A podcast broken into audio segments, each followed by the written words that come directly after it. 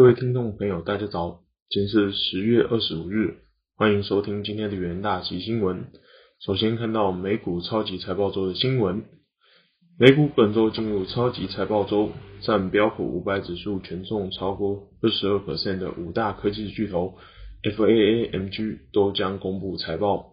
使近来情绪高涨的美股迎来真正的考验。截至目前为止，美股第三季度的财报整体表现强劲。根据路透数据，近八十四 percent 的企业财报优于预期。已公布的美股上市公司平均获利年增三十四点八 percent。苹果、微软、Alphabet、脸书、亚马逊都将在本周公布财报，才是美股面临的真正考验。不过，一些迹象显示，五大科技巨头的表现未必能延续强劲表现。疫情过后，科技巨波的成长速度。能否持续成为科技股投资人心头上的一朵乌云？因为新冠肺炎疫情期间，随着经济封锁、居家办公以及消费行为的改变，让许多科技公司从中受益。但去年高成长所带来的高基期，让今年想进一步成长更加艰巨。此外，供应链瓶颈也成为科技股的另一朵乌云。对苹果及亚马逊更是如此。苹果对苹果而言，包括半导体在内的供应链问题势必成为财报上重要的话题；而对亚马逊而言，市场关注如何应对黑色星期五及圣诞购物季的物流障碍。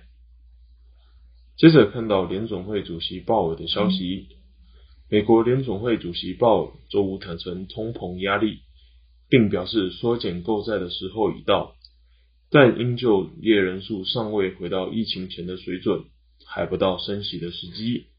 这番话并未改变 Fed 将收紧货币政策的方向，却让标普五百指数从高点下滑，市场的通膨预期也稍稍降温。美债五年期平均通膨率周五一度升破三 percent，鲍尔发表谈话后下滑到约二点九 percent，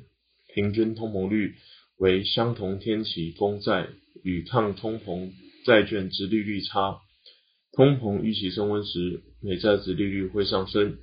，TIPS 值利率会下降，使平衡通膨率上升。此外，与 Fed 货币政策最紧密相连的美国两年期公债值利率一度升至零点四八八 percent，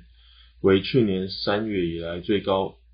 显示对通膨的焦虑正在推升市场的升息升息预期心理，殖利率曲线趋平，十年期公债殖利率从前日的略高于一点七 percent 回落，尾盘报一点六五九 percent。美债平衡通膨率上升，反映投资人希望在面对超标的通膨时寻求避险。美国消费者物价指数 CPI。与过去五个月来年增至少五 percent，使投资人对 T 需求升高。尽管费的官员认为可能随着经济活动恢复正常而减缓。鲍尔周五在一场线上的会议上表示，供应链限制和通膨持续时间可能比预期长，甚至延续至明年，但最终仍会逐渐回落至两 percent 的目标。虽然通膨压力终究会趋缓，但鲍尔强调，费德会保持政策灵活。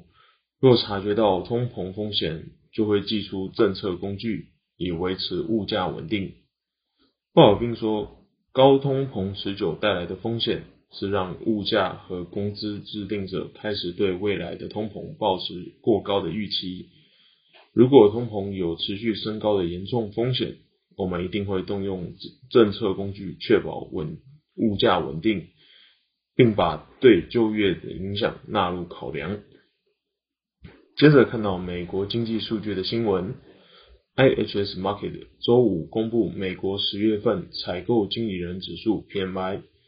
受制于供应链瓶颈和劳动力短缺，制造业 PMI 回落至七个月低点，疫情趋缓则带动服务业。活动显著回温，并写下三个月来最佳表现。十月份商业活动回温主要由服务业所带动，随着疫情趋缓，服务业 PMI 自上个月的五十四点九升至五十八点二，写三个月新高。制造业 PMI 从上个月的六十点七回落至五十九点二，写下七个月新低。IHS Market 表示，COVID-19 确诊数下滑推动服务业复苏，为第四季经济写下强劲开局。但也警告，即使制造商需求依然强劲，生产活动仍受供应链和劳动力限制所扰。因原料短缺与物流困境持续打压产能，十月投入成本与价格综合指数再翻高，制造商交货时间也写下二零零七年以来的最长。此外，在需求回升的情况下，企业仍在努力应对劳动力短缺与交货延迟的问题。十月服务业未完成订单累积指数升至历史新高。即使企业已扩大招募，仍面临招聘人力的困难。接着看到英特尔的消息，英特尔受财报和财测影响，周五收盘暴跌逾十一 percent，市值缩水超过两百六十亿美元。首度低于博通，执行长基辛格周五呼吁美国国会尽快通过晶片法案，称之为左右英特尔美国新投资计划的关键之一。基辛格接受彭博访问时说：“我们提出的资本支出计划，并未假设任何来自政府的应用行为，但如果美国政府的投资，我们可以扩大规模，加快速度。”路透同日引述知情人士报道，意大利正积极向英特尔招商设厂，投资金额介于四十亿到八十亿欧元。英特尔九月表示，十年内将砸九百五十亿美元投资欧洲半导体制造能力，包括在欧洲建设两座工厂，但不考虑英国。美国参议院今年六月已通过两千五百亿元。美国创新与竞争法案奖励研发，其中五百二十亿美元将用于辅助半导体产业，但目前在众议院卡关，因为议员对其他部分有异议。基辛格说：“我们强烈呼吁众议院尽快完成法案。据我所知，包括我们在内的许多公司都希望更快重建供应链，靠这笔资金把更多生产带回美国。”英特尔周四公布的第三季财报逊色，凸显英特尔欲重返业界龙头的成本正在上升，并预测大规模投资研发和设厂将使未来两至三年的毛利率下降，这导致该股周五收盘暴跌十一点六八 percent 至每股四十九点四六美元，写下去年七月以来的最大跌幅，市值蒸发逾两百六十亿美元。接下来进入三分钟听股节的单元。首先看到智元期货，智元九月份营收因委托设计案陆续进入特殊应用晶片量产阶段，可达到八点四亿元，年成长率为六十七点七 percent。预计明年特殊应用晶片量产将超过七成，新合约的平均毛利率也较高，因此看好智源的营收。接下来看到联发科期货。联发科最新五 G 数据晶片 M 八零将在明年量产，为首款采用 R 十六标准，实属高阶产品。此外，今年年底将推出五 G 系列单晶片天玑两千系列。国内法人机构预估，联发科今年 EPS 可望达六十四点三六元。明年 EPS 可望高达七十点三八元。接下来看到台塑期货，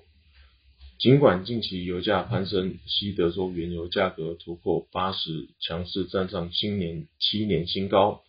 进而推动乙烯今年下半年的报价上涨二十七 percent。但台塑原料成本提高幅度也较高，利差仍未回到过往的高峰水准，外加中国拟对煤炭价格实施干预措施，使得 PVC 报价下跌，使台塑承压。以上就是今天的元大旗新闻，谢谢各位收听，我们明天的元大旗新闻再见，拜拜。